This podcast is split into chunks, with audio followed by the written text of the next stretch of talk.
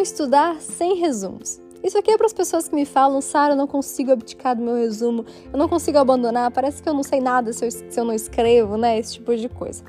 Primeiro, provavelmente a sua memória é ruim, ou você chama a sua memória de ruim, justamente porque você usa resumo. E aí você fica num ciclo de, ah, eu não, eu não consigo decorar, por isso eu escrevo.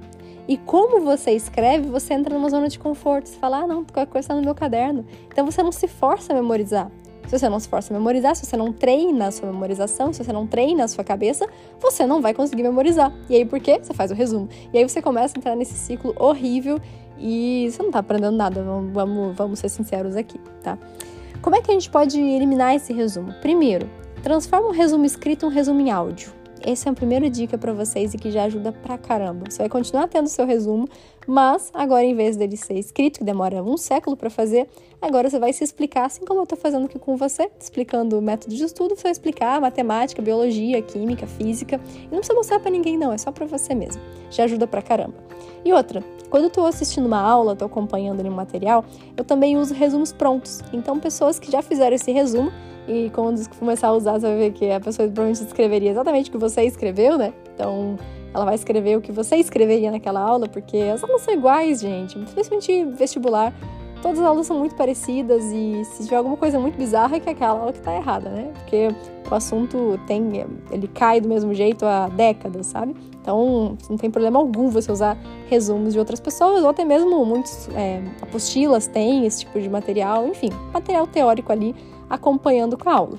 O que o professor está falando que está no resumo, que geralmente é 90% daquilo, pronto, está anotado ali já, tá com aquela segurança de que tem aquele material.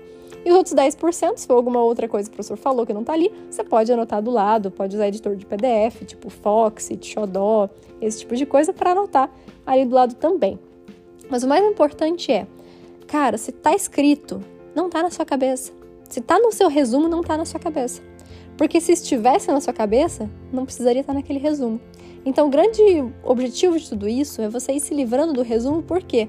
Porque você está dependente dele. Porque você não consegue fazer a prova sem seu resumo. E você não vai ter seu resumo no dia da prova, convenhamos, né?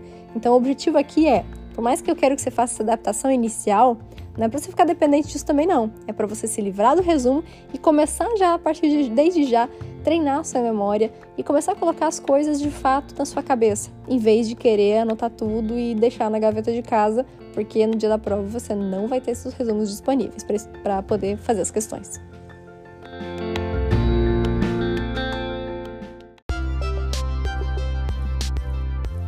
Eu sou a Sara Schaumeyer, médica pelo FRJ e mentora de vestibulandos. Hoje você ouviu mais um episódio do podcast, o podcast do arroba Método Questiona.